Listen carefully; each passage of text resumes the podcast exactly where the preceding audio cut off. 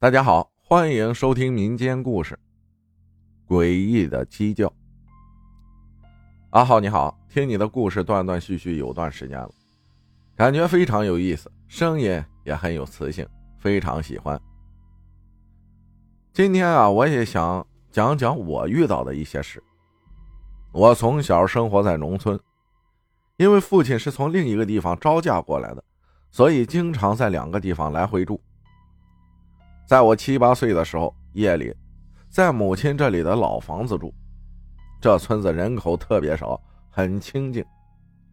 我和父母睡一个屋，他们两人睡在靠着西边的大床上，我一个人睡在靠东边的小床上。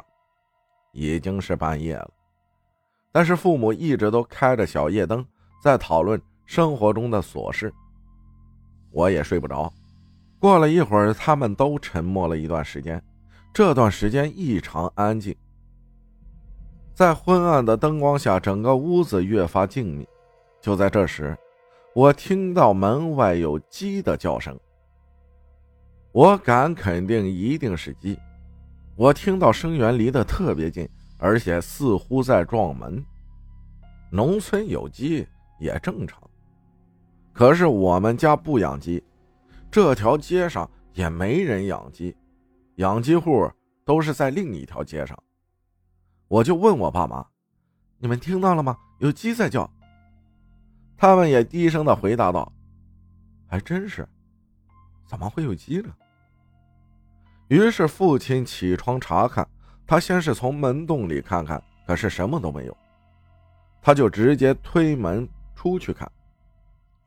我还在床上，听到父亲打开院子里的灯。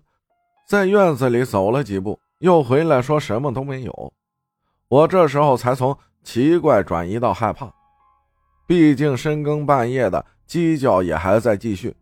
于是父亲又回来了，回来后他把夜灯关了，准备睡觉。我还是害怕，守在被窝里憋了一把汗，因为胆小，风吹草动都能吓到我。过了不知道多久。父母都入睡了，鼾声连天，可是我还是能听见鸡叫声。这次更诡异了，门咚的一声开了，那门是老旧的，很难开。进去的时候，每次都要用很大的力气推开，还会吱吱响。那时候的确没有风，况且有风也是吹不开的。我心里发毛，不敢朝那个地方看。可是后来声音越来越大，我就找了个借口开灯，把老妈叫醒，让她把灯打开，我要去上厕所。于是母亲迷迷瞪瞪的开灯了。我缓缓的走到门那里去，还在想。我鼓起勇气，一下用力拽开门，我看见漆黑一片，什么也看不见。我开了院子里的灯，朝四周看看。神奇的是，鸡叫的声音一直在换地方。我拿了堂屋的手电，一直照着院子找，转了一圈又一圈，真的是声音一直有，就是找不到。我也被弄得晕头转向。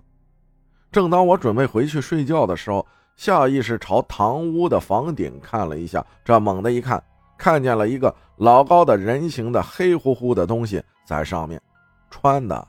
应该是长袍，具体什么样不记得了，太害怕也没注意。我这吓了一跳，还叫了一声，赶紧冲进屋子里，关上门，用被子蒙住头，撑到天快亮才睡着。第二天醒来已经中午了，太阳很旺盛，我感觉一身正气，一点也不怕了，就又去看堂屋的房顶。发现什么也没有，就算是一个类似人形的物品在上面也没有，干干净净的。这也排除了我把其他东西看成脏东西的可能。但是是大白天，我也不害怕，也根本没有发烧、呕吐的症状。之后就再也没有过了。后来事情就不了了之了。这也成为了我童年的一个挥之不去的阴影。感谢孔乙己分享的故事，谢谢大家的收听，我是阿浩，咱们下期再见。